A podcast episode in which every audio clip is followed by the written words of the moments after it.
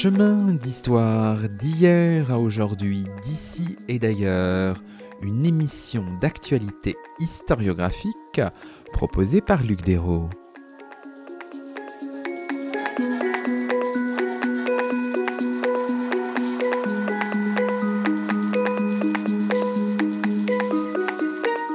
Bonjour à toutes et à tous, c'est le 125e numéro de nos chemins d'histoire, le cinquième de la quatrième saison, et nous avons la joie d'accueillir à notre micro André Burguière. Bonjour à vous.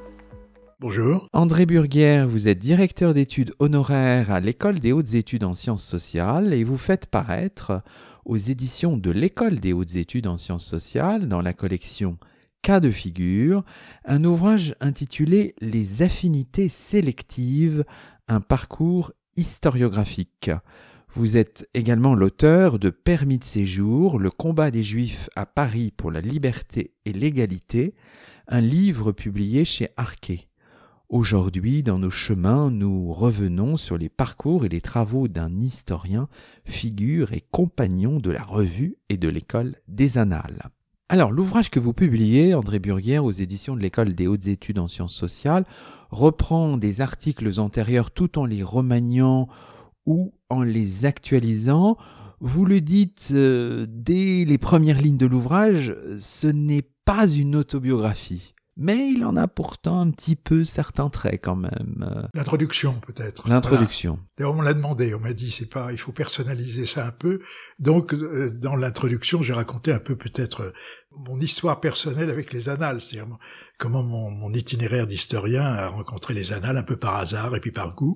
Voilà. C'est ça, parce que si on revient un peu sur sur euh, sur quelques jalons, vous essayez de faire la genèse de votre rapport avec les annales et vous dites que votre premier contact peut-être avec les annales, peut-être pas encore complètement perçu, c'est lorsque vous étiez en Cagne euh, au milieu des années 1950 euh, euh, dans la Cagne du lycée Henri IV avec maître André Alba, et c'est là qu'une petite fenêtre sur l'école des annales s'ouvre, c'est ça? Oui, parce que Alba, qui était un un maître qu'on aimait beaucoup, faisait une histoire assez traditionnelle, il hein, faut bien dire.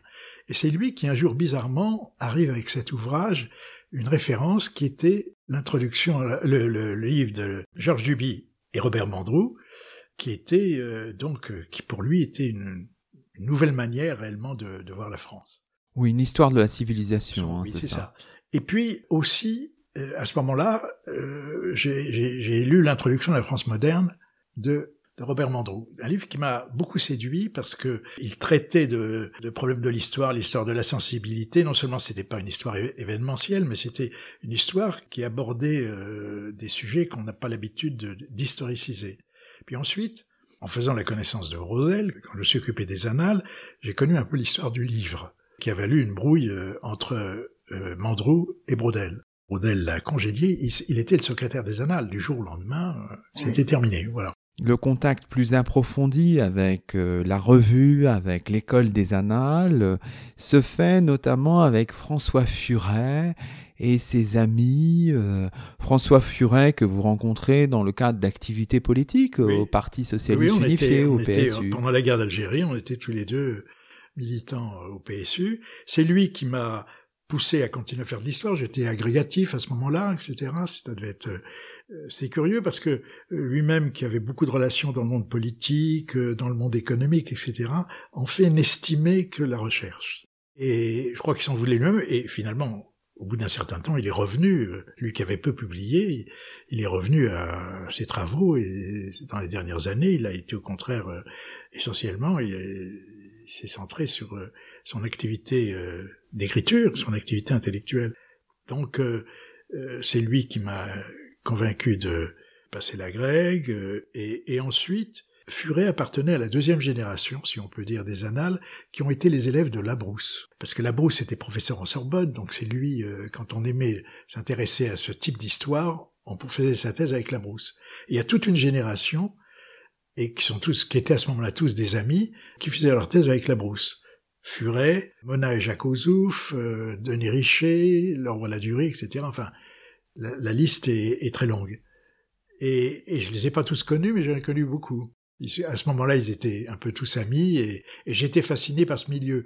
Non pas parce que j'avais l'impression que je euh, que je sautais les étapes, mais parce que je, j'aimais ce mélange d'amitié et de, de, et d'affinité intellectuelle qu'il y avait entre eux. Voilà. Alors, vous parlez à un moment de ce surmoi statistique de ces jeunes historiens des années 50, 60. Ce que j'ai fait moi-même, oui, c'est ça. C'est-à-dire, euh, c'était un peu le, euh, c'était l'époque, on, on, croyait qu'il y avait l'influence, les Strauss a joué un rôle là-dessus, c'est que euh, il fallait euh, justement quantifier les choses ou au moins les traduire dans des termes formalisés, etc. Ça venait de la Brousse, la Brousse, qui d'ailleurs n'a pas fait une grande œuvre. Hein. Il a été très influent, mais lui-même son œuvre écrite est, faible. Mais tout le monde se référait à ses premiers travaux, à sa thèse que peu avaient lu d'ailleurs, qui étaient essentiellement des graphiques et des courbes euh, statistiques euh, commentées. Parce que vous vous engagez dans l'histoire de la famille, hein. vous êtes très intéressé par la démographie historique. Voilà, c'était la démographie historique m'avait semblé euh, une bonne articulation, si vous voulez, d'une histoire qui pouvait être statistique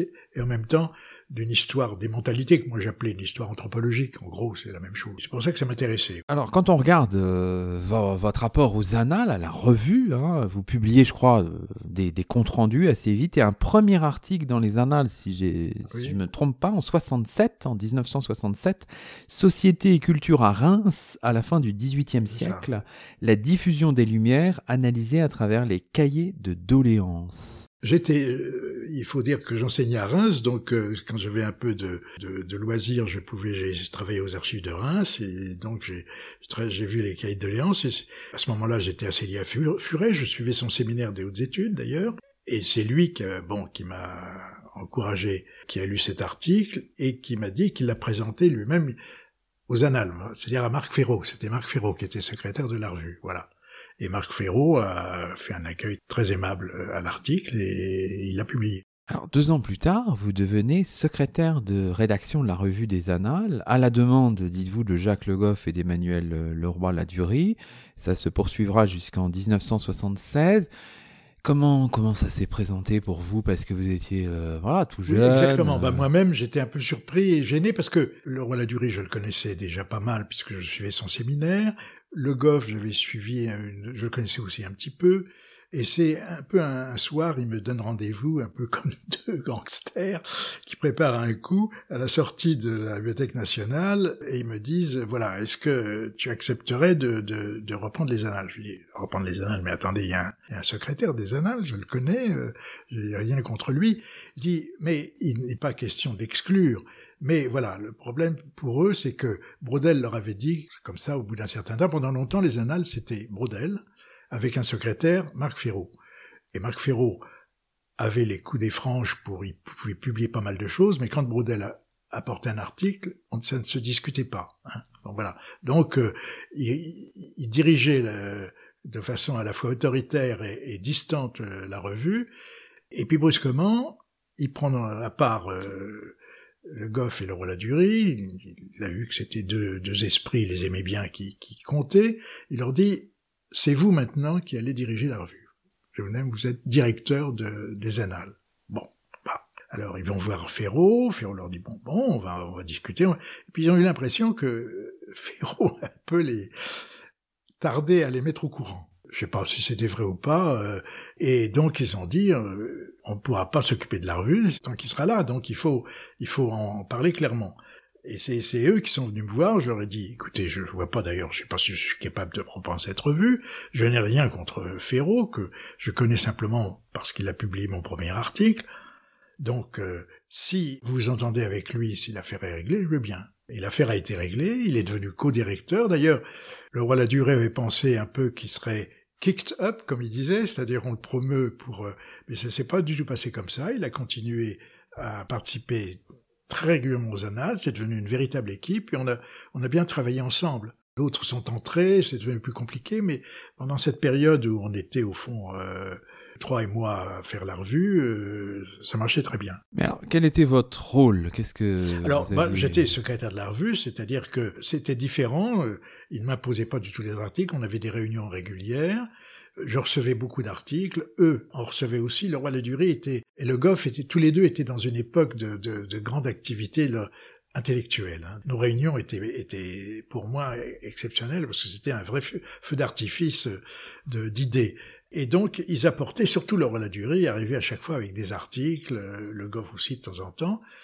Et puis, donc, on en discutait, on les prenait, et puis, euh, bon, il y en avait des articles que je recevais directement, qui arrivaient à la revue, d'autres que moi-même euh, j'ai pu euh, commander ou mener, donc voilà, et on en discutait ensemble. C'est devenu une équipe, on se, on se rencontrait, euh, je crois, deux fois par mois, et on, voilà. Parallèlement, vous étiez assistant à l'université de Reims. Oui, à l'université de Reims, voilà. D'accord. Et ensuite, j'ai en 68, euh, j'ai été élu à, Paris.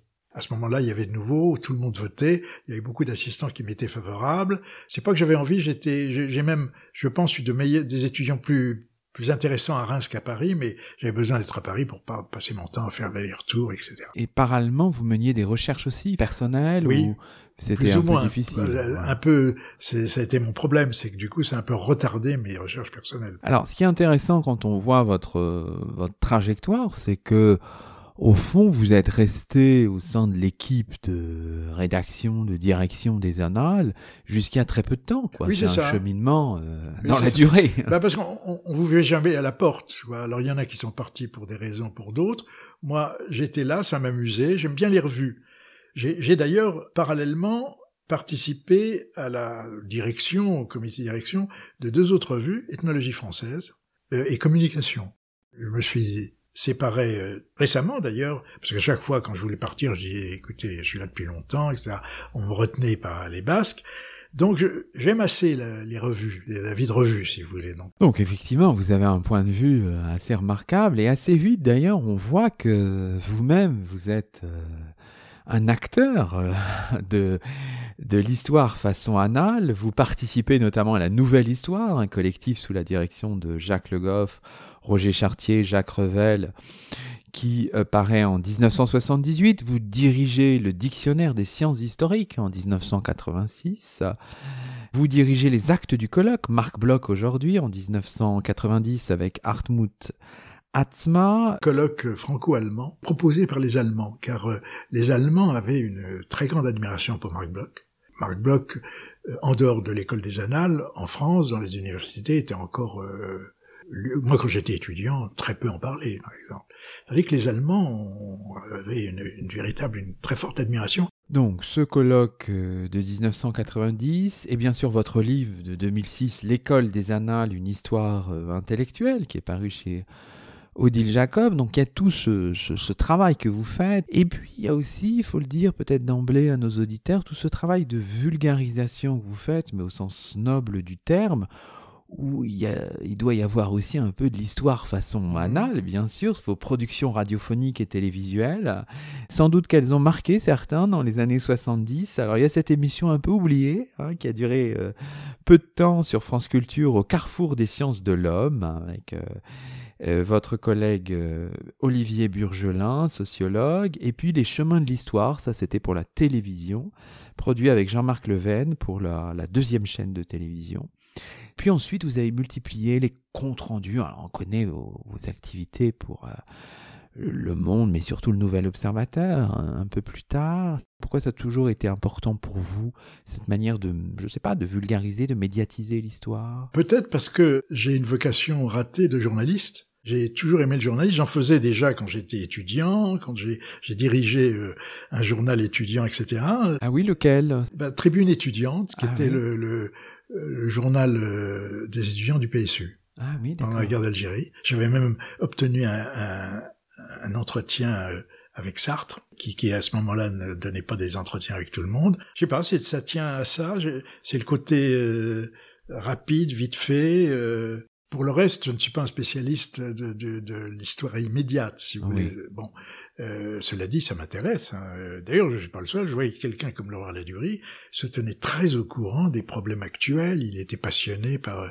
Je veux dire, c'est pas parce qu'on est un spécialiste du XVIIe siècle qu'on n'est pas intéressé par notre époque, si vous voulez, mais, mais peut-être d'une autre façon. Au Nouvel Obs, il y avait euh, Nouvel Observateur. Il n'y avait pas finalement à la grande époque. Hein, il y avait pas mal d'historiens. Euh, bah, François Furet, oui, Mona Ozouf. Enfin, voilà. Oui, je pense à l'époque. Des grands noms. Hein. Ça a été. C'était beaucoup grâce à Jean Daniel parce que Jean Daniel était euh, s'intéressait beaucoup à, à, la partie culturelle. Euh, il, a, il, connaissait bien Furet, etc. Donc euh, il, il, a fait beaucoup euh, pour nous, nous publier, nous donner une place, etc. à la revue. Ensuite, ça a un peu changé. personne nous a mis à la porte, mais c'est vrai que ses successeurs ont peut-être été moins, moins intéressés par et maintenant, c'est complètement terminé. Vous avez cité à l'instant un grand nom, Sartre, hein, que vous aviez rencontré lorsque vous dirigiez ce, ce, journal étudiant euh, pour le compte du PSU. Alors, dans votre livre Les affinités sélectives, un parcours historiographique, il y a un, chapitre un peu particulier hein, qui reprend un article que vous aviez signé en 2005 aux éditions de la Découverte qui s'appelle Petits arrangements pour un grand écrivain. Un titre un peu mystérieux comme ça. Et le grand écrivain en question, c'est c'est Sartre. Alors, est-ce que vous pourriez nous, nous dévoiler là quelques Écoutez, éléments c'est très simple. Euh, je ne sais pas si vous vous souvenez, il y a une époque où brusquement on a découvert la responsabilité de, France, de la France sous Vichy et on a vu tout un tas d'éléments du corps social qui, les évêques, euh, les médecins, etc., qui ont demandé pardon aux Juifs de les avoir ignorés pendant la guerre. Et euh, j'étais donc très ami de Jean Daniel. Et souvent d'ailleurs, quand euh, il je savais quand il me téléphonait le dimanche ou, ou le lundi, c'est qu'il préparait son édito et il cherchait un peu une idée, il voulait en discuter. Et là, il me téléphone un dimanche, il me dit, écoute, euh, est-ce que tu crois qu'on n'exagère pas un peu? Est-ce que c'est vrai que les, les, les, les, Français, surtout les intellectuels, ont ignoré à ce point euh, le, le, problème des Juifs pendant la guerre? Écoute, je lui dis oui, je crois, je crois. Et, et, et pour le le persuader, pour le convaincre, je me rappelais que j'avais un prof de Cagne qui s'appelait Dreyfus, Dreyfus le foyer, qui un jour euh, nous avait dit, euh, on savait que pendant la guerre il avait dû se cacher, etc. Et un jour, il nous dit que quand il a été exclu de l'université, est-ce que vous savez qui m'a remplacé? Non. Sartre. Sur le coup, ça nous a un peu surpris, mais enfin à l'époque, vous savez, c'était pas, Vichy n'était pas la honte par excellence. Hein. C'est devenu, c'était euh, plutôt la collaboration. C'était euh, voilà. C'est-à-dire qu'il a été chassé de son poste à la Cagne du lycée Condorcet. Condorcet, hein. c'est ça. Et par les lois de Vichy. Et il a été remplacé. En fait, pour être exact, il n'a pas été remplacé immédiatement par Sartre parce que pendant, pour finir l'année, un collègue avait accepté, mais sans nomination, de, de le remplacer. Mais ensuite, euh, il y a un décret de nomination, etc. C'est Sartre qui le remplace. Et personne au lycée Condorcet euh, pouvait ignorer qu'il remplaçait euh, effectivement Dreyfus. Dreyfus le foyer. Dreyfus le foyer. Alors, je lui dis, mais fais attention, je lui dis à Jean, moi, c'était une vieille histoire, mais mes souvenirs de Cagne, vérifie quand même. Il n'a pas vérifié pour une fois. Hein. Il a publié ça dans son édito, et je reçois le soir même un coup de téléphone de Le Carme, quelqu'un que j'ai connu aucun, qui est un spécialiste de Sartre, et qui me dit, j'étais étonné de lire ça, j'ai appelé le Nouvel Observateur pour savoir d'où venait cette information, on m'a dit c'était toi, je lui ai dit oui, effectivement, et euh, je lui raconte l'histoire, il me dit je le surprends, mais je vais aller vérifier. Il va vérifier au ministère, il revient, il me dit oui c'est vrai, il a été remplacé, etc. Voilà. Ensuite, ça s'est compliqué parce que les Sartriens il y avait encore, on sent, un groupe de défense des Sartriens, que je trouve respectable d'abord. Ils ont essayé de dire, mais euh, vous pouvez pas savoir directement. Enfin, il y avait eu... Bon, bref. Mais c'était un peu de la mauvaise bataille, disons. Donc, euh, voilà, c'est ça que j'ai voulu raconter. Parce que ce qui m'intéressait dedans, c'est pas le cas de Sartre, pour lequel d'ailleurs j'avais plutôt la sympathie, de l'admiration. Je l'ai rencontré pendant, les guerres d'Algérie, j'étais venu l'interviewer, etc. Mais c'est la façon dont l'importance du mythe du grand écrivain, qui doit avoir en France une fonction prophétique qui lui permet de vivre à l'écart de la morale.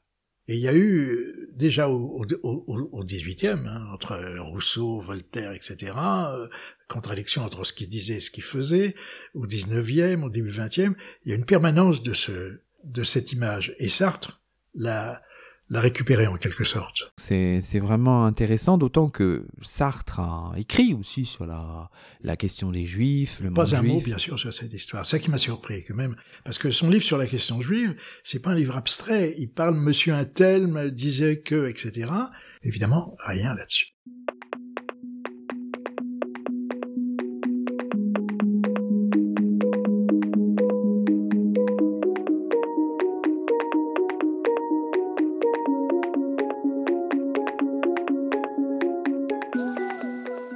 Vous écoutez Chemin d'Histoire, une émission d'actualité historiographique. Aujourd'hui, Luc Dérault s'entretient avec André Burguière, directeur d'études honoraires à l'École des hautes études en sciences sociales. André Burguière qui fait paraître aux éditions de l'École des hautes études en sciences sociales un ouvrage intitulé Les affinités sélectives, un parcours historiographique.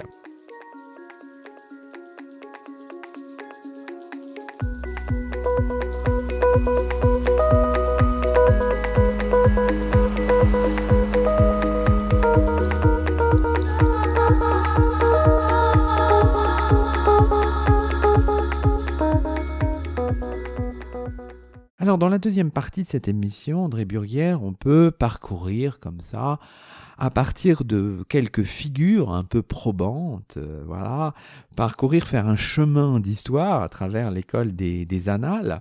Dans un de vos chapitres, vous exhumez, vous l'aviez déjà fait, hein, la figure de Paul Lacombe, né en 1834 mort en 1919, un chartiste, archiviste, auteur de La Famille, un autre historien de la famille, La Famille dans la société romaine, paru en 1889, et puis d'un ouvrage assez intéressant qui s'appelle De l'histoire considérée comme science, paru en 1894, un travail salué par Lucien Fèvre, puis par Brodel. Alors critiqué, ça peut-être je vous interpelle là-dessus, vertement par euh, Gérard Noiriel. Par exemple, dans un article de 2002, il dit que ce livre de 1894 est un tissu de banalité. Vous voyez, c'est euh, un peu dur. J'aime bien Gérard Noiriel, qui est un très bon historien, mais je ne partage pas toujours ses jugements. Hein. C'est un travail intéressant. C'est finalement un peu les annales avant les annales, un cette figure. Disons que c'est le Saint Jean-Baptiste des annales, si on considère les annales comme les évangiles. C'est-à-dire qu'il a, c'était, on s'aperçoit que effectivement, les idées des annales ne sont pas originales, elles sont pas neuves, elles sont déjà complètement chez lui. Et en quoi, par exemple, qu'est-ce qui le montre bah, L'importance donc de, de, des phénomènes de mentalité. Il était lui-même était assez lié à la revue de synthèse, qui est une revue cousine de l'école des annales. Il était, il était très lié à Henri Bert. Oui, le, je pense euh, l'importance des phénomènes de, de, la psychologie historique dans l'explication sociale. Et ça, finalement, ça, c'est quelque chose qui marque profondément aussi Lucien Fèvre, peut-être plus d'ailleurs que, que Marc Bloch d'une certaine manière. Oui, c'est-à-dire, bon, il y a une différence de génération entre les deux. Marc Bloch est, est, quand même euh, tout autant intéressé par l'histoire des mentalités. Son premier grand livre, Les rois thaumaturges, c'est aussi, c'est de l'histoire, c'est l'histoire anthropologique, hein, euh, complètement. Hein. Mais effectivement, Fèvre euh, abordait la Renaissance, justement, par l'histoire culturelle. Voilà. Alors, sur les, les fondateurs, euh, Lucien Fèvre, Marc Bloch, et sur la naissance des annales, de l'école des annales, 1929, l'originalité du mouvement, dites-vous, tient plus à la manière de, de, la part de Lucien Fèvre et de Marc Bloch d'affirmer leur, leur programme qu'au programme lui-même. Oui. Ça, c'est intéressant. Ça veut dire qu'effectivement, il y a beaucoup d'héritages qui se sont comme euh, coalisés pour donner naissance à la revue. Je crois que c'était un peu comme euh, c'est un peu ce qu'a fait euh, aussi l'année sociologique au début du siècle. Ils ont voulu eux-mêmes se constituer, créer un groupe et ils se sont créés des ennemis, c'est-à-dire ils ont, ils ont, il y a un style polémique, etc. Ils ont voulu exister comme groupe alors que les thèmes qui les réunissaient, qu'ils mettaient en avant, n'étaient pas si originaux que ça. D'une certaine manière, ils ont un peu fabriqué leurs ennemis, un petit côté un peu stratégique. Oui, oui, ah oui, il y a une stratégie, c'est évident.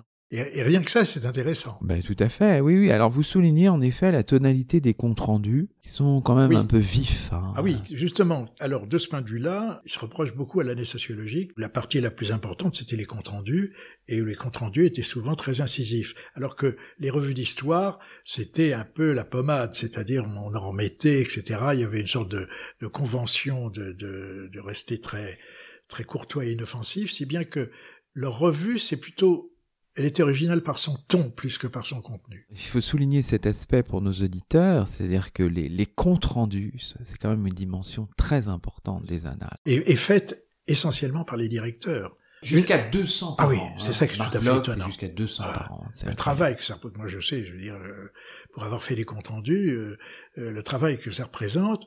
Or, euh, c'était eux qui faisaient quand même les essentiels. Et si on veut retrouver la pensée des annales, c'est dans les comptes rendus plus que dans les articles. C'est là euh, leur façon de juger tout ce qui se publie, ce qui s'est publié, etc., qu'ils définissent euh, un peu l'originalité de leur de leur courant. Bon, ce qui marque peut-être une rupture, c'est la la relation passé-présent, la manière de de souligner, et ça c'est vraiment encore très très vivace, que finalement les, les questions qu'on pose au passé, on les pose toujours depuis le feu du présent, comme disait par exemple Nicole Laureau. Et on le voit d'ailleurs dans le, choix, leur façon d'aborder. Dès les premiers numéros, euh, c'est l'époque de la crise de 29, il y a des articles sur la crise de 29. Le souci de l'histoire contemporaine, l'histoire presque immédiate. Tout à fait immédiate. Mais de la traiter, de la, de la pas traiter en journaliste, si vous voulez, d'essayer à la fois de, par euh, comparatisme, euh, par distance, d'introduire une certaine profondeur. Vous le disiez, euh, vous le dites dans votre livre aussi, évidemment, il y a des approches euh, un peu différentes hein, entre Lucien Fèvre et Marc Bloch, euh,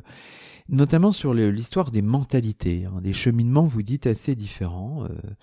Marc Bloch, c'est plutôt, il va vers des phénomènes, les phénomènes mentaux, dites-vous, les plus articulés à la vie sociale et matérielle, alors que Lucien Fèvre, il élargit sa réflexion à tous les niveaux de l'univers mental, et on le verra d'ailleurs après la Seconde Guerre mondiale. Hein, ça s'épanouit aussi jusqu'à jusqu'à son décès au milieu des années 19, 1950. Donc entre les deux, il y a sur cette question des formes aussi de de différence qui se voient là encore dans le compte rendu par exemple de la société féodale par Lucien Fèvre, du, donc de l'ouvrage, un des ouvrages majeurs de, de Marc Bloch, qui, est un peu vif là aussi. Hein. Bon, il y avait une admiration réciproque. Il y avait dix ans de différence quand même. Marc Bloch était plus jeune et ne voulait pas du tout être considéré comme le jeune. Hein. donc, euh, et Lucien Fèvre avait du mal à le considérer exactement comme un, égal. Donc, il y a, y a ça un, peu entre eux.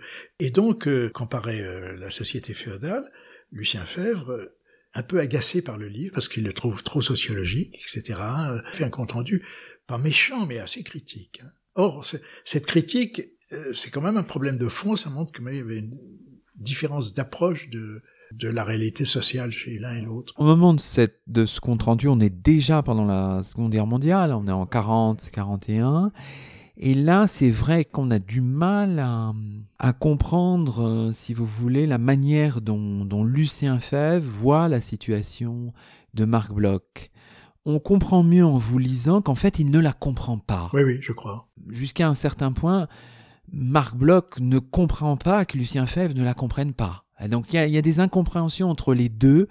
Il ne voit pas, il ne comprend pas la portée du traitement des juifs, etc., de la politique de Vichy, l'occupant. Justement parce que, comme Lucien Fèvre n'était absolument pas antisémite, pour lui, bon, les juifs ont des problèmes, ça pourrait être les bretons, etc. C'est vrai que Vichy, il aimait pas Vichy, hein, donc, euh, etc.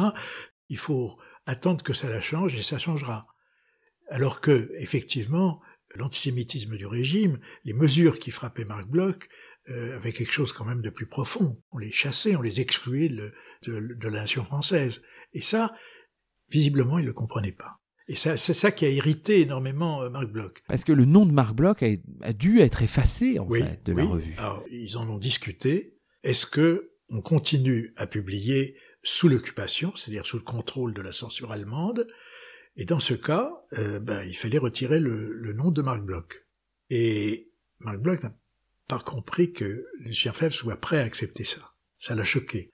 Et Lucien Fèvre a dit, bon, entre nous, c'est secondaire, vous savez bien que votre place est la même, vous continuerez à publier quand vous voudrez, évidemment, il publiait sous un nom d'emprunt, sous le nom de Fougère, etc. Mais il pouvait faire autant de rendus qu'il voulait, et puis, bon, bah, faut laisser passer l'orage. C'était ça l'idée de Lucien Fèvre, et les, choses s'arrangeront. Et, ça, Marc Bloch l'a vécu au début comme une trahison. Il a été terriblement blessé.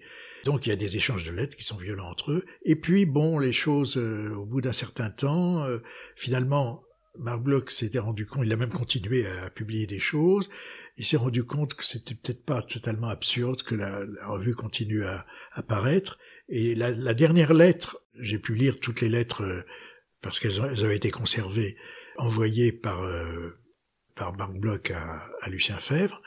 Et dans, dans la dernière lettre, il lui donne quitus. Euh, il lui dit bon bah vous avez raison finalement.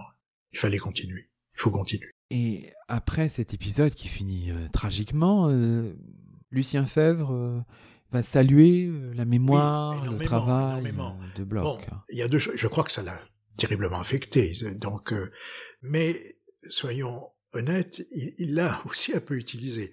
Pas peut-être volontairement, mais du coup, euh, Marc Bloch est devenu le martyr des annales et dans les premiers numéros, il en parle énormément. C'est bon, ça, donne une sorte d'héroïsme à, la revue. Qu'il l'ait voulu ou non, Lucien Fèvre, ça, a eu ce sens-là. Alors, ce qui est intéressant aussi, c'est qu'on circule avec vous dans le second XXe siècle euh, autour de grandes figures des annales. Alors, il y en a un certain nombre, hein, euh, évidemment. Alors, ce qui est intéressant, c'est d'évoquer une figure qui ne fait pas à proprement de ce courant-là, euh, qui ignorait sans doute les, grandes figures des annales, mais que vous avez réussi à, à, contacter, à voir, c'est la figure de Norbert Elias. Alors ça, c'est intéressant parce que finalement, Norbert Elias, né en 1897, mort en 1990, euh, qui est l'auteur d'ouvrages majeurs qui ont été labourés ensuite par, euh, par les historiens, évidemment la fameuse civilisation des mœurs, la société de cour, mais en fait ces ouvrages sont traduits très tardivement. La civilisation des mœurs, c'est un ouvrage qui est publié de manière extrêmement confidentielle en 1939, mais qui n'est traduit en français qu'en 1973. Vous, vous le découvrez grâce au compte-rendu qu'en donnent, je crois, François Furet et Emmanuel Leroy-Ladurie dans Le Monde, dans le Nouvel Obs, euh, dans le Nouvel Observateur. Et puis, par un concours de circonstances que vous allez nous, nous raconter, vous réussissez à rentrer en contact avec le grand Elias dont vous pensiez qu'il était décédé depuis longtemps. Mais non, il est toujours vivant à cette Absolument, j'étais persuadé. Et je, un jour, justement, euh, c'est Furet qui me fait rencontrer euh, Rudolf von Taden, qui est un, est un, ami à lui, qui est un historien euh, allemand de Göttingen.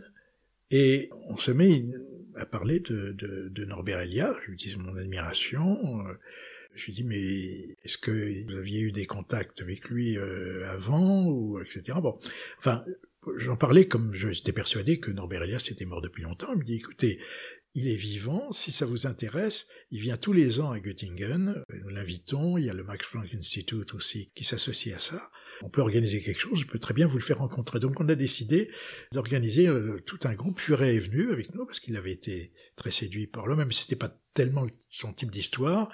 Et un petit groupe d'historiens, nous sommes allés à Göttingen, puis ensuite c'est là où on a rencontré Elias, qui nous a beaucoup impressionné parce que ce petit homme était, on sentait qu'il était enfermé dans sa pensée. D'ailleurs, les Allemands, moi j'ai fait de l'allemand, mais je me débrouille bien en allemand, mais quand même, ne saisissez pas à ces points les changements. la, langue a beaucoup changé. Hein. Il y a eu une sorte de volonté d'oublier le Troisième Reich après la guerre. Elle s'est américanisée, modernisée. Et les Allemands qui étaient là me disaient que lui parlait une langue qu'on ne, parlait plus, la langue d'avant la guerre, parce que lui a quitté l'Allemagne avant la guerre. Et il était resté, c'est une sorte de, de survivance de cette grande culture allemande d'avant la guerre. Et en le rencontrant, bon, on a été, c'était un homme qui était par ailleurs très intéressant, mais il s'intéressait que qu'à ceux qui s'intéressaient à sa pensée, c'est-à-dire euh, il fallait quand même euh, voilà. Et euh, on a décidé de, lui avait été très content à l'idée de revenir à Paris, on a décidé d'organiser aussi un une sorte de grande table ronde, un petit colloque avec lui à l'école des hautes études que j'ai organisé et donc il est venu à Paris, il était ravi. Vous avez contribué d'une certaine manière à faire connaître sa pensée en France. Un peu, j'ai pas été le seul, mais effectivement, je crois, oui, oui, bien sûr, bien sûr, je crois que parce que il a été découvert par les autres pays, par la France. Par exemple, l'Italie a tout de suite, ensuite, ils ont traduit son, son œuvre un peu à travers les, c'est la, la, filière de l'école des annales qui les a entraînés. Puis ensuite, aux États-Unis, ça a été traduit, bon, bizarrement, alors qu'il avait vécu en Angleterre. Il était peu connu, de, il avait un petit groupe de fidèles, des Anglais et des Hollandais, mais aucune audience plus large, ni en Angleterre ni aux États-Unis. C'est un peu l'école des annales, curieusement, c'est nous qui avons joué, joué ce rôle de, de, mise en contact. Oui, je précise que euh, après 1933, il était passé par la France, oui. puisqu'il est arrivé ensuite. il serait bien resté en France. Il serait resté mais, en France. Malheureusement, il n'y avait aucun poste euh, à lui offrir, donc il est parti en Angleterre où il n'a pas eu un poste tout de suite d'ailleurs, mais il a finalement trouvé. Euh... Il a même été en Afrique et il est mort à Amsterdam hein, en 1990. Ce qui est intéressant, c'est de, comprendre comment les historiens, les historiens des annales ont utilisé la pensée d'Elias. Alors là, vous avez des paragraphes vraiment intéressants. Vous dites la traduction du livre d'Elias est arrivée en France au moment où les historiens abandonnaient l'idée d'une entrée de la modernité par le développement socio-économique, sans renoncer pour autant au concept de modernisation. L'intérêt de l'hypothèse d'Elias, je vous cite, est qu'elle concilie le modèle de l'historiographie du changement, la modernisation par l'État, et l'automodernisation des mentalités par la relation qu'elle établit entre la sociogenèse de l'État et la psychogenèse de l'individu. Finalement, l'hypothèse d'Elias, enfin, elle, elle, est séduisante pour les historiens. Elle arrive à un moment finalement qui est le bon, en fait. C'est ça qui est intéressant. Absolument. Je dois dire, j'oubliais quelque chose qu'il faut que je corrige c'est que euh, c'est un, un, aspect de sa pensée que je n'ai pas, qui n'a pas été d'ailleurs en général très développé, c'est le concept de décivilisation en même temps. C'est que je lui ai peut-être attribué une conception trop progressiste et, et, linéaire de la civilisation. Or, lui sait qu'il y a des, des moments de crise et que la civilisation peut justement se décomposer en même temps. Voilà. À quelqu'un qui avait quand même vécu de près le, l'arrivée d'Hitler, le nazisme, on ne pouvait pas supposer qu'il était pris par, une conception aussi optimiste du changement. Voilà. Vous ajoutez, vous dites, tout cela, les hypothèses d'Elias présentaient un double avantage, celui de réintroduire le politique longtemps sous-estimé par les historiens des annales, et celui de réhabiliter l'individu et une certaine psychologie de la personne en les articulant au mouvement de l'histoire. C'est ça qui est intéressant finalement. Euh, c'est vrai qu'on a souvent dit les annales ignorent le politique, le masque, mais vous montrez aussi, ça on peut peut-être faire un petit retour en arrière, que la pensée de Bloch, par exemple, est aussi très politique, hein, d'une certaine manière. Oui, Donc en fait, euh, on, peut, on l'a peut-être aussi surjoué, cet Oui, effacement du politique. Oui, Il, a Il y a même un, auteur euh, allemand qui a, à mon avis, il exagère, il finit par déformer la pensée de Marc Bloch, pensée qui, qui, a, qui a voulu montrer que sa pensée était essentiellement politique. Et il s'est beaucoup euh, intéressé à ses écrits, ses derniers écrits sur la guerre, etc. Je crois qu'on ne peut pas aller aussi loin parce que euh, c'est réduire, réduire sa pensée, c'est oublier quand même toute la dimension sociale, économique, etc. Mais c'est vrai. L'auteur allemand que vous mentionnez, c'est Ulrich Rolf, hein, c'est ça? Oui. Oui, c'est ça.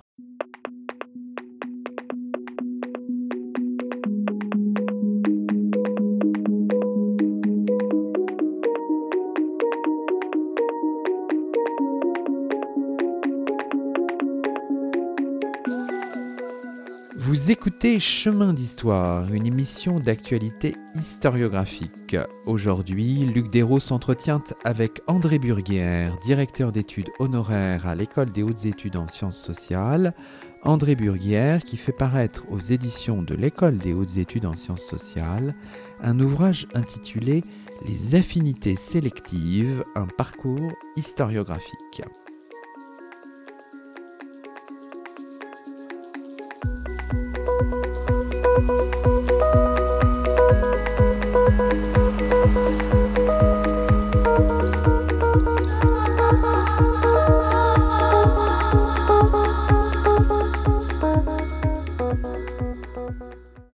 Peut-être euh, terminer cette émission en évoquant euh, les chantiers que vous avez, euh, André Burguière, animés ou co-animés, parce que faut pas oublier que ce second XXe siècle est aussi l'époque du triomphe des travaux collectifs hein, qu'on a parfois un peu perdu de vue. Alors il y a un chantier fameux, un chantier interdisciplinaire des années des années 1960-70, hein, il s'est prolongé, les publications sont prolongées, qui a été très important, hein, ce sont les enquêtes socio-culturelles, le chantier de Plozévet. Alors ça a été un chantier, Plozévet c'est une commune du pays bigoudin qui a été explorée par des dizaines de chercheurs euh, dans différentes disciplines, qui a été labourée. Vous avez participé à cet immense chantier d'une certaine manière en étant chargé d'une forme de synthèse aussi que vous avez publié en 1975, synthèse qui s'intitule Breton de, de Plozévet. Quel souvenir gardez-vous de ce moment, un peu de la recherche ah bah, française? Pour moi, ça a été très excitant. Je, suis tombé dans le, dans, le, dans le bain des annales, comme ça, dans le bain de la, des sciences sociales, euh, pas par hasard, mais euh, à un moment où je, j'en avais encore une idée très, très limitée. C'est parce que, à vrai dire, c'est encore Furet d'ailleurs qui m'avait mis en contact avec euh, euh, la DGRST. Vous savez, c'est, c'est aussi la politique gaulliste de la recherche. C'est-à-dire qu'il y a eu cette idée, quand de, quand de, Gaulle est arrivé, il y a l'idée que la puissance du pays, elle passe aussi par la recherche. Alors évidemment, il pensait surtout à la recherche scientifique exacte, mais les sciences sociales ont reçu aussi une manne, et on a voulu, parce qu'on estimait que ce que les organismes traditionnels euh, apportés, comme le CNRS, ne suffisait pas. ils ont créé la DGRST, la délégation générale, et dedans, il y avait effectivement un comité pour les sciences sociales qui s'appelait le CADES. Et on lui a donné de l'argent, puis on lui a dit, bon, avec cet argent, débrouillez-vous, faites des choses. Et eux ont décidé de tout donner à, une seule enquête. Et comme il y avait parmi eux, il y avait des démographes, il y avait des gérontologues, il y avait des, gens proches des, sciences proprement médicales et puis des sciences sociales, ils ont choisi une commune, il fallait que ce soit une commune assez importante, mais qui avait un problème. Alors là, elle avait un problème, c'est que il y avait la luxation congénitale de la hanche, était une déformation héréditaire qu'on guérit d'ailleurs maintenant très bien, et qui avait son épicentre euh, dans cette zone, et qui était liée au fait à un fort taux de consanguinité. C'est-à-dire que les gens continuaient pour différentes raisons. Euh, ils se mariaient pas forcément avec leurs cousins, mais ils se mariaient à l'intérieur, dans un isolat, à l'intérieur relativement euh, limité, et donc on tombait souvent dans, des cousins plus ou moins inconnus, euh, plus ou moins éloignés. Et ce qui donnait, alors on considère, on a toujours peur que euh, la consanguinité ne fabrique, ne fabrique que des tares. Elle fabrique pas des tares, elle fabrique aussi, elle, elle sélectionne euh, aussi des éléments tout à fait positifs. Mais effectivement, elle peut sélectionner des, sélectionner des tares et la luxation congénitale en est une. Et, et donc, euh, c'est pour ça qu'ils ont choisi de ce village de Plozévet, où, où on pouvait étudier la société paysanne, l'étude des paysans était quelque chose de nouveau à l'époque. Il faut dire que c'est, on a commencé à s'intéresser aux paysans dans les sciences sociales parce que les paysans partaient à l'assaut des préfectures. C'est, la grande époque des révoltes paysannes hein, euh, à ce moment-là.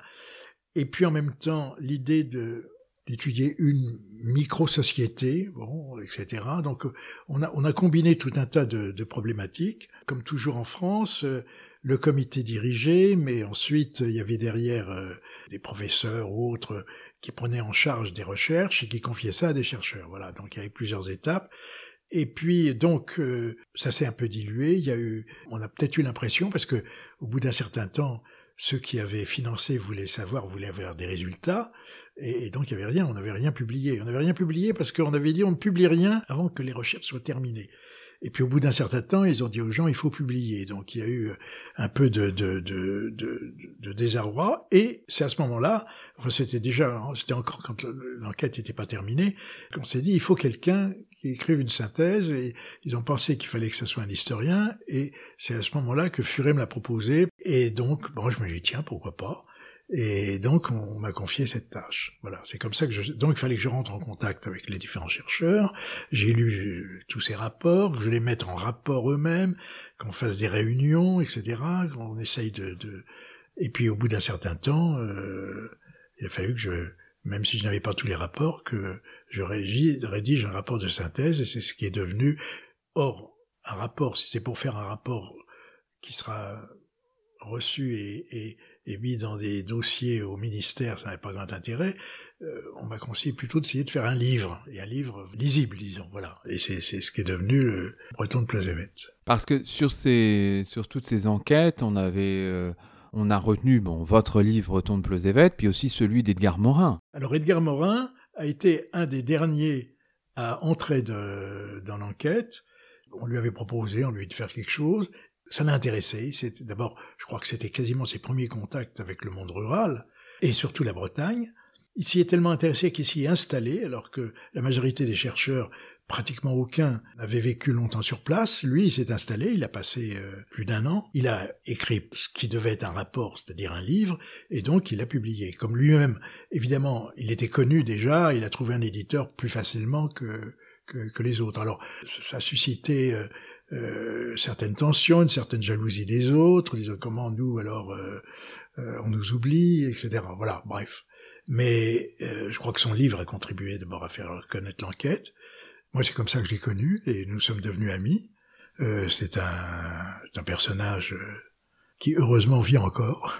Donc ça, ce moment-là, c'était un moment passionnant, même si vous le dites, euh, bah, c'était pas complètement un succès. Ça dépend ce qu'on appelle un succès. Bon, les, administrateurs ont pu dire on a dépensé beaucoup d'argent pour, pour peu de sorties, pour peu de rapports. Donc, mais quand on regarde de plus près, euh, les idées qui se sont, qui ont été aussi reprises dans d'autres ouvrages ou dans d'autres rapports, je pense que cette interdisciplinarité a servi à quelque chose et c'est une enquête euh, dont on continuera à parler et qu'on on reviendra, on reviendra vers elle certainement. Sur vos travaux personnels, il y aurait beaucoup de choses à dire, mais disons peut-être un mot du, de votre dernier ouvrage hein, en date, euh, qui paraît chez Arquet, hein, euh, et qui s'intitule Permis de séjour, le combat des Juifs à Paris pour la liberté et l'égalité. Euh, un livre qu'on n'attendait pas spécialement de votre part, c'est pas votre, euh, votre champ de recherche, mais que vous avez mûri là encore sur la longueur, André Burguière, parce que vous avez déjà travaillé sur cette question de manière un peu incidente il y a plusieurs années? Oui, j'avais fait un travail, j'avais trouvé un fait à partir non pas des archives, mais d'une publication de, documents fait par un archiviste qui est mort euh, pendant la Première Guerre mondiale euh, sur les, les, certificats d'inhumation de juifs à Paris euh, au XVIIIe siècle. J'avais regardé ça, j'avais été très intéressé parce que on voyait toujours réapparaître les mêmes noms. Il y avait les noms des gens, leurs adresses, et il y avait non pas un milieu, mais deux milieux totalement différents. L'un sur la rive droite, l'autre sur la rive gauche. Et ils n'avaient aucun contact entre eux, sauf pour les enterrements, parce que, effectivement, euh, pendant longtemps au moins, ils avaient le, même cimetière. Alors, euh, ça, m'a amusé, ça j'ai trouvé ça intéressant. Et j'ai troussé à l'époque euh, un article là-dessus, mais je me dis, j'avais envie de, de, revenir dessus, parce que, et d'aller, pour ça, aller aux archives, c'est-à-dire aux archives de la Bastille, puisque ça dépendait du lieutenant de police, euh, des archives de Paris, et j'ai découvert aux archives euh, qu'il y avait énormément de, documents. Pendant plus d'un demi-siècle, il y avait un inspecteur qui était chargé uniquement de surveiller les juifs. Alors, comme ils n'étaient pas nombreux, il y avait du passage, hein, mais ils n'avaient pas le droit en principe de résider à Paris. Hein. En France, les Juifs avaient été expulsés plusieurs fois, la dernière fois au début du XVIIe siècle, et en fait, ils ne pouvaient, ils n'avaient le droit de résider que dans l'Est, euh, à Metz, euh, enfin en Lorraine ou en Alsace, parce qu'elles avaient été annexées après la dernière expulsion, et puis aussi dans le Midi, euh, à Bayonne, ou, etc., et du coup à Bordeaux, parce que les Juifs du pape d'Avignon s'étaient déplacés, réfugiés à Bordeaux. J'ai découvert que c'était très intéressant et j'ai continué à, m'intéresser à cette, euh, à, publier, à m'intéresser à cette différence et à cette ressemblance en même temps. Parce que en réalité, c'est pas une église, euh, les Juifs. Il n'y a pas de pape. Il n'y a pas de structure euh, hiérarchique importante surtout. En plus, eux, c'était la majorité d'entre eux ce qu'on pouvait appeler des migrants, c'est-à-dire des gens qui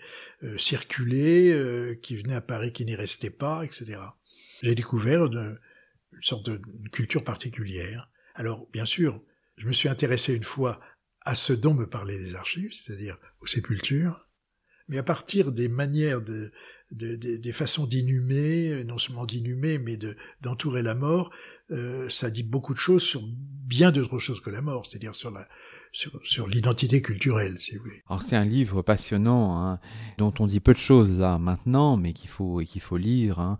Alors peut-être une ultime question. Euh, qui est habituel dans nos chemins d'histoire. Quels sont vos chemins? Alors là, il semble, vous nous l'avez dit tout à l'heure, vous nous l'avez confié, que vous préparez un, ou même vous achevez un, un, ouvrage qui porte un peu sur votre sur votre itinéraire aussi, oui, c'est ça? Enfin, c'est pas des mémoires, c'est un peu des mémoires. On finit toujours par écrire ses mémoires, ah. ce qui est un peu idiot. C'est pas des c'est pas des mémoires, c'est-à-dire j'ai écrit euh, un texte qui peut être encore euh, arrangé, mais enfin qui pourrait faire un livre qui s'appelle La guerre sans fin, où je repasse toutes les expériences que j'ai eues de la guerre. Elles sont nombreuses puisque j'ai mes premiers souvenirs c'est Paris pendant l'occupation. Mes premiers souvenirs datent de 43. J'ai des souvenirs précis de la libération à Paris. Et puis, effectivement, ensuite, euh, bah, j'ai traversé, j'ai connu la guerre d'Algérie. J'ai pas fait mon service militaire en Algérie, mais j'étais moi-même, effectivement, j'étais militant politique, etc. à ce moment-là, donc intéressé par le, ce problème de la guerre en Algérie. Et j'avais profité, euh, c'était à l'époque de Robert Lacoste, proposer des stages en Algérie pendant les vacances pour, aux étudiants. D'abord, ça donnait des vacances payées puisqu'on on était, on allait là-bas, et on devait vivre euh, dans une section administrative pour voir. Ça voulait faire l'apologie de la politique française, mais moi, euh, j'arrivais avec des idées différentes et, et j'en ai pas changé. J'ai eu de la chance d'ailleurs parce que euh, je suis tombé en plus parce que donc de Gaulle était arrivé entre-temps et donc avait donné aux militaires les pouvoirs administratifs en Algérie. Donc c'était maintenant les... Je dépendais d'un militaire et je suis tombé sur un militaire qui s'appelait le commandant Perceval, ça ne s'invente pas, et un homme euh, sympathique qui m'a amené partout parce que il n'était pas gaulliste. Pour une raison très simple, parce que tout le monde se voulait gaulliste hein, à ce moment-là, tous les autres militaires, parce que lui euh, avait rallié Londres à partir de l'Afrique du Nord, et quand il était arrivé donc à Londres, on leur interdisait de, ils n'avaient pas le droit à la Croix de Lorraine parce qu'ils ne venaient pas de, de, de, la métropole. Et alors ils sentaient, trouvaient que c'était injuste, et c'était d'autant plus injuste que ça les mettait en position un peu inférieure pour séduire les filles, parce que eux n'avaient pas la, Croix de Lorraine, voilà. et, et, du coup, euh, on a beaucoup sympathisé. Euh, c'était pas du tout un homme de gauche, et il était, il était, c'était un guerrier, il était, mais lui disait, c'est une guerre, faut l'appeler une guerre. C'est une guerre qu'on fait.